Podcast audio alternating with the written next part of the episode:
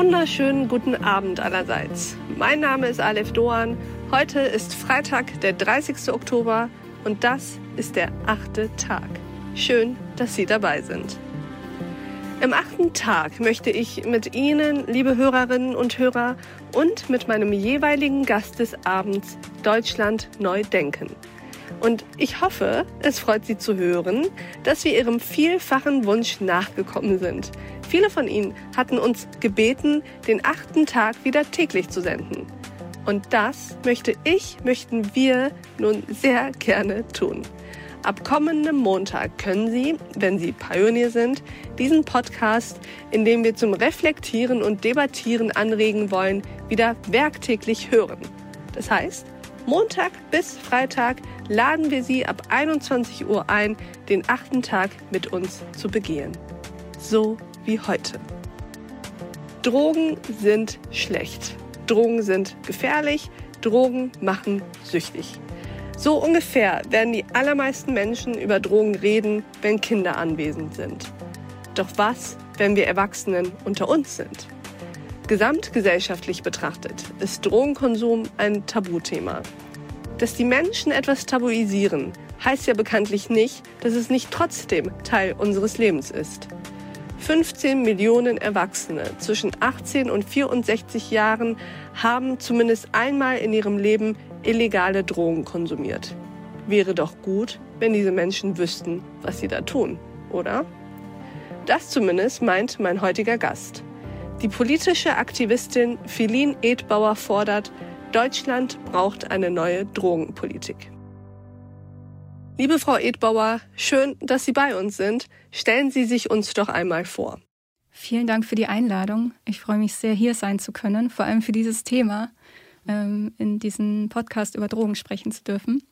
Über Drogenpolitik spreche ich seit 2015. Da habe ich angefangen, mich zu engagieren beziehungsweise einzulesen und herauszufinden, wie mein Beitrag zum Thema Drogenpolitik sein kann. Habe dann 2017 zusammen mit Julia Meisner in Berlin die Initiative My Brand My Choice gegründet. Und seitdem haben wir verschiedene Workshops gegeben, Veranstaltungen gemacht mit Gästen zu diversen Themen rund um Drogenpolitik. Einerseits um Themen rund um Drogenkrieg und globale Handel von Drogen und äh, andererseits aber auch über Safer Use auf Partys. Safer Use sind äh, Anleitungen und Tipps, wie man den Drogenkonsum sicherer gestalten kann. Regel Nummer eins: Das hier ist mit Abstand die wichtigste Regel. Informiere dich ausführlichst über eine Droge, bevor du sie nimmst.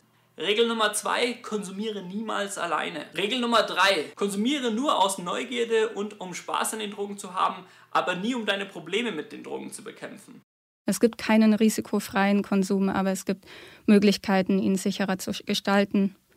Und diese Möglichkeiten, ihn sicherer zu gestalten, sind auch unter der aktuellen Drogenpolitik, der Kriminalisierung und der illegalen Marktsituation schwerer umzusetzen, weil da ja Situationen dazu kommen, wie in dunklen Räumen konsumieren zu müssen, weil man sich verstecken muss vor der Polizei und so diese Situation unsicherer machen oder äh, sowas wie Geldscheine zu verwenden, weil die nun mal da sind, aber eigentlich man jedes Mal ein neues Einwegpapier nehmen sollte oder ein wiederverwendbares Röhrchen. Ja, und dieses Jahr haben wir unsere erste große bundesweite Aktion gestartet, nämlich unsere Kampagne für eine grundlegend neue Drogenpolitik, deren Kernstück die Petition war, die wir vor zwei Wochen am 29.09. an Daniela Ludwig, die Bundesdrogenbeauftragte, überreicht haben. Dann würde ich sagen, Frau Edbauer, lassen Sie uns teilhaben an Ihrer These, Deutschland braucht eine neue Drogenpolitik. Man stelle sich vor, es gäbe in unseren Städten, Bezirken und Gemeinden kleine Fachgeschäfte, in die man reingeht und sich an der Theke ein Viertelgramm MDMA, zwei Pillen und ein Gramm von dem Fairtrade-Koks kaufen kann. Dazu eine Flasche Wodka, wobei er nun die fachkundige Mitarbeiterin auf die Gefahr des Mischkonsums mit Alkohol hinweist. Einwegziehröhrchen und Nasenspülung gibt es gratis dazu. In einer Couch-Ecke kann man sich mit anderen KonsumentInnen zusammensetzen, sich austauschen und gemeinsam über Konsumerfahrungen reflektieren. Hausärztinnen stellen auf Anfrage individuelle Safer-Use-Profile aus, die auf Medikationen oder chronische Krankheiten abgestimmt sind. Und Hinweise auf Herz-Kreislauf-Erkrankungen oder Psychoseveranlagungen werden frühzeitig festgestellt. Man weiß, welche Substanzen und Wirkstoffzusammensetzungen für einen größere Risiken als für rundum gesunde Menschen bringen und welche Dosis für einen die optimale ist. In der Schule wurde man aufgeklärt, dass sich über Geldscheine schwere Krankheiten übertragen können und Safer Sex etwas ist, das man schon vor dem Trip oder Rausch planen sollte. Es wurde uns beigebracht, wie man reflektierte Entscheidungen über Risiken trifft, wie man sich in einer Gruppendynamik Zeit zum eigenen Nachdenken nimmt, wie man Selbstreflexion betreibt, wie man mit schwierigen Situationen umgeht, wie Auskatern geht und wer einem hilft, wenn man vertrauensvolle Unterstützung sucht. Und wie läuft das jetzt gerade? Wenn du Alkohol trinkst, hast du keinen Anlass darüber nachzudenken. Wenn du aber jemand bist, der andere Drogen mag, bist du dem ausgeliefert, was du auf dem illegalen Markt bekommst. Verfügbarkeit ist zwar nicht das Problem, aber es gibt keine verlässliche Qualitätskontrolle, kein Kokain ohne Blut, schwankenden Wirkstoffgehalt bei Ecstasy-Pillen zwischen angenehmer und tödlicher Überdosis, ebenso bei Heroin. Also dann Abstinenz, anderen, die sich auf offener Straße oder beim Oktoberfest mit Alkohol berauschen, beim ungestörten Feiern zusehen? Nicht fair. Also vor der Polizei verstecken und Konsequenzen ertragen, wenn man erwischt wird. Wenn man sich dabei beobachtet, eventuell eine Substanzkonsumstörung zu entwickeln, im Zweifel lieber nichts sagen, weil Familie, ArbeitgeberInnen, LehrerInnen, ÄrztInnen oder PsychotherapeutInnen gut möglich überfordert sind und dich gleich in eine abwertende Schublade stecken, obwohl du nur mal ein paar Fragen hast. Drogenkonsum, wie er sein könnte, und Drogenkonsum, wie er in Deutschland im Moment meistens stattfindet. Eine sehr kontrastvolle Gegenüberstellung, die Sie uns hier dargeboten haben, Frau Edbauer. Sie sagen ja, dass Deutschland eben eine neue Drogenpolitik braucht. Was bedeutet das jetzt im Hinblick auf diese zwei Geschichten, die Sie eben erzählt haben? Was muss sich an der Politik ändern, damit die aus Ihrer Sicht richtige Art des Drogenkonsums auch in Deutschland eine Chance hat? Also aktuell wird die Drogenpolitik mh, hm, geht von komplett falschen Vorstellungen aus, was Drogen und Drogenkonsum sind. Also es wird von Rauschmitteln, Genussmitteln, ähm, Suchtmitteln gesprochen, was alles keine passenden Zuschreibungen sind. Drogen werden von Menschen und Tieren genommen, um bestimmte Bewusstseinszustände zu erreichen. Bei Tieren sind es zum Beispiel Delfine, die den Kugelfisch herumreichen und sich in der Gruppe äh, berauschen und daran erfreuen und dann den Kugelfisch auch wieder ziehen lassen. Ähm, Rentiere zum Beispiel suchen sich Fliegenpilze, um daran zu lecken. Ähm, oder Papageien fliegen auf Opiumfelder, um sich das Opium zu holen, was Menschen anbauen. Auch immer zu den richtigen Uhrzeiten, wenn die Menschen gerade nicht da sind und wenn sie die Ernte schon vorbereitet haben. Also Drogenkonsum ist etwas Natürliches, nicht mal nur Menschliches, sondern Natürliches, was bei Menschen und sogar Tieren vorkommt, was unendlich spannend klingt. Wie muss jetzt die Politik mit dem aus Ihrer Sicht natürlichen Bedarf umgehen? Die deutsche Drogenpolitik hat in den 60ern sich darauf festgelegt, bestimmte Drogen auch für Konsummengen zu illegalisieren und ist dann mit dem internationalen Einheitsabkommen der UN gefolgt. Ähm, das ist ein weltweites Programm, bestimmte Drogen zu verbieten. Diese Vorstellung bis heute, von denen die die politische Verantwortung haben, ist, dass es bestimmte Drogen nicht geben sollte und es besser wäre, wenn es bestimmte Drogen nicht geben würde. So tatsächlich verändert sich aber die Konsummenge nicht durch Verbote. Also das kann man nirgendwo historisch aufzeigen, dass irgendein Verbot dazu geführt hätte, dass weniger verkauft wird, dass weniger nachgefragt wird. Also Menschen mögen Drogen, so dieses simple Tatsache wird aber von der Politik nicht anerkannt. Sieht man auch daran, dass die Politik gestaltet wird, ohne Konsumenten und Konsumentinnen einzubeziehen in die politische Gestaltung. Also dieser Partizipationsgedanke wird auch praktisch so gut wie gar nicht gelebt.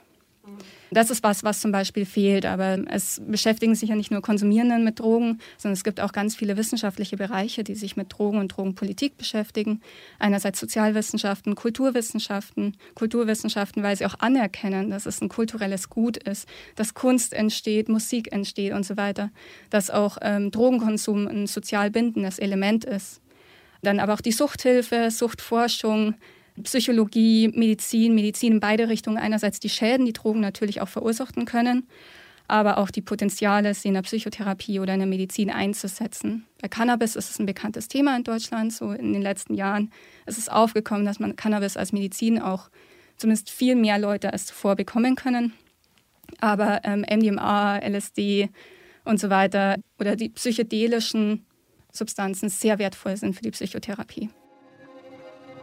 Ich nehme mal jetzt das Stichwort äh, mögliche Schäden auf. Das klingt alles sehr schön. Ich denke an Menschen, die miteinander tanzen und berauscht sind und äh, sich selbst genießen und irgendwelche bewusstseinserweiternden Mittel genommen haben. Wenn ich dann aber daran denke, dass Menschen Heroin nehmen und äh, ähnliche Drogen, an denen ich glaube viele nicht wirklich viel Positives finden können, wie passt das zusammen? Wie kann man da eine Politik betreiben, die sowohl die Menschen schützt, als auch den Menschen genug Freiraum bietet? Im Laufe der Kampagne, die wir in den letzten sechs Monaten gemacht haben, haben wir nicht nur nach Unterschriften gesucht von verschiedenen Leuten, die eine neue Drogenpolitik haben möchten, sondern sind auch aktiv in die Vernetzung gegangen, um Fachleute aus der Praxis und aus der Wissenschaft ja, zu vereinen und auch unsere Positionen und Forderungen kennenzulernen und abzustimmen. Und was wir natürlich davor auch schon wussten, sonst hätten wir die Petition nicht gemacht, aber während dieser Kampagne auch nochmal verstärkt gemerkt haben, ist, wie unsere Forderungen, die ja jetzt nicht so aus der Suchthilfe-Ecke kommen, sondern eher aus der, ähm, es kann doch nicht sein, dass wir irgendwie, dass die Dosis immer schwankt und das illegal ist und Alkohol legal ist, eher aus diesen logischen Gedanken und dem historischen Bewusstsein, wie Drogenpolitik eigentlich entstanden ist, dass wir die Forderung komplett deckungsgleich ist mit, denen, mit den Leuten, die von Sucht betroffen sind und die selbst vielleicht die nächsten Drogentoten sind.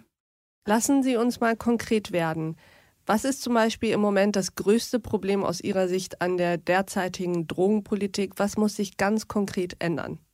Wir brauchen eine unabhängige Fachkommission. Wir brauchen die Expertise und Erfahrung aus der Praxis und aus der Wissenschaft, dass die Eingang findet in die Gestaltung der deutschen Drogenpolitik. Und wir brauchen eine langfristige, positiv zugewandte Beschäftigung mit Drogenpolitik. Also was wir jetzt haben, ist eine Drogenbeauftragte, die in ihrer Position die, ähm, alle paar Jahre wechselt, wahrscheinlich, wenn sie es nicht weitermacht, aber gebunden ist an die Regierungsbildung und eine unabhängige Fachkommission, wie auch in der Schweiz zum Beispiel arbeitet, ist nicht abhängig von dem Mehrheitsverhältnis im Bundestag, sondern kann unabhängig davon Empfehlungen erarbeiten. Und doch muss man ja Menschen, ich denke jetzt vor allem an Kinder und Jugendliche, junge Jugendliche, vor Drogen schützen, weil Drogen nun mal auch eine Gefahr inne wohnt. Wie soll das gehen? Also wenn Drogen äh, völlig legal sind, wie kann man dann Kinder und Jugendliche davor schützen? Also Erklären Sie das mal. Wie ich im Eingangsstatement schon gesagt habe, also ich habe darauf angespielt auf Aufklärung, die in der Schule stattfindet, die darauf ausgelegt ist.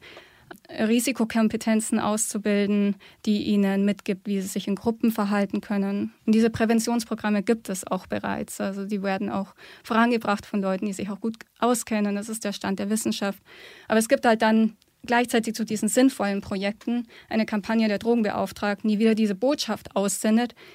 Kiffen ist nicht cool, es ist cool, nicht zu kiffen, mach dich schlau, aber wenn du dich nicht, also wenn du dich schlau machst, musst du auf die Idee kommen, dass Kiffen schlecht ist. Also es sind solche Botschaften, die einfach Kinder und Jugendliche überschätzen und ganz weit weg von deren Lebensrealität sind. Und wenn wir an uns selber zurückdenken, was hätten wir in der Schule gebraucht, dann haben wir eigentlich schon ganz klare Antworten. Also wir brauchen Stärke, wir brauchen Resilienz, um dann, wenn irgendwie dann eine Line Kokain auf der, das ist nicht so üblich bei Jugendlichen, aber wenn jemand eine Ecstasy-Pille einem anbietet, dass man erstmal auch weiß, was ist das eigentlich, möchte ich das mitmachen oder nicht. Und jetzt ist die aktuelle Situation, die Jugendlichen stehen mit gar nichts da oder mit sehr wenig in den meisten Fällen. Es gibt ja eine für all diese Fragen verantwortliche Person in der Politik. Das ist die Bundesdrogenbeauftragte. Das ist im Moment Daniela Ludwig. Nur weil Alkohol gefährlich ist, unbestritten, ist Cannabis kein Brokkoli. Verstehen Sie, wir haben zwei Volksdrogen. Ich brauche keine dritte. Brauche einfach keine dritte. Die haben Sie ja auch schon kennengelernt und haben ihr ihre Petition, ihre Unterschriften auch eingereicht. Wie war das Treffen mit Frau Ludwig? Was halten Sie von Daniela Ludwig und was erwarten Sie von ihr? Menschlich war das super angenehm. Wir hatten, glaube ich, und das hat Daniela Ludwig danach auch in ihrem Statement über das Treffen gesagt und bestätigt, dass wir, ähm, also es war wirklich schön, uns so zu begegnen. Und wie war es fachlich? Also sie hat die Fachkommission abgelehnt, sie hält sie für keine gute Idee und aber auch nicht umsetzbar.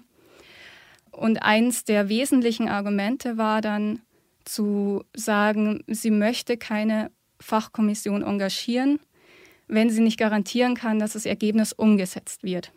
Das verstehe ich nicht. Genau, so saß ich dann auch drin, habe dann nochmal dreimal nachgefragt, ob ich es richtig verstanden habe, ob das ihr Argument ist. Und genau, also sie möchte erst eine Mehrheit im Bundestag für das Ergebnis der Kommission, weil es sonst unprofessionell wäre, eine Kommission zu engagieren, wenn man ihr nicht versprechen kann, dass das Ergebnis umgesetzt wird. Aber ich kann doch das Ergebnis noch gar nicht kennen, wenn die Kommission noch nicht gearbeitet hat. Genau, und da wird es jetzt spannend, dass Ihr Büro ja offenbar, also es wurde auch gesagt, Sie kennen ja das Ergebnis einer solchen Kommission ja schon. Und das ist auch interessant, weil es gibt eine internationale Kommission, die Global Commission on Drug Policy, die jährliche Berichte rausbringt und Empfehlungen an Regierungen rausgibt. Also Entkriminalisierung und legale Regulierung und äh, da verschiedene Themen hat. Also einmal ähm, zum Beispiel auf Sprache und Entstigmatisierung und dieses Jahr ist es ähm, Umgang mit der organisierten Kriminalität und den internationalen Drogenhandel. Auch wieder die Antwort legale Regulierung. Also wenn Sie doch das Ergebnis meinen zu kennen einer Kommission, verstehe ich nicht, warum jetzt Daniela Ludwig in den letzten zwei Wochen sich darauf fokussiert hat, Strafverfolgung zu bewerben in den internationalen Handel wieder mehr einzuschränken durch mehr Strafverfolgung. Also das Gegenteil von dem, was die Fachkommission ihres Wissens ja auch empfehlen würde. Internationaler Handel, haben Sie gerade gesagt. Sie beschäftigen sich ja nicht nur privat äh, mit diesem Thema, sondern Sie schreiben eine Masterarbeit über Drogenbekämpfung. Vielleicht erklären Sie noch ganz kurz, wenn wir jetzt die Drogenpolitik umsetzen würden, für die Sie sich einsetzen. Welche Auswirkungen hätte das eigentlich für den globalen Zusammenhang? Also man würde wenn man anerkennt, dass es diese Nachfrage nach Kokain und Heroin nun mal gibt, was international gehandelte Drogen sind, dann führt das ja dazu, dass man die Möglichkeit hat oder die Verantwortung übernimmt, menschenrechtskonforme Zustände entlang der Liefer- und Herstellungsketten zu entwickeln.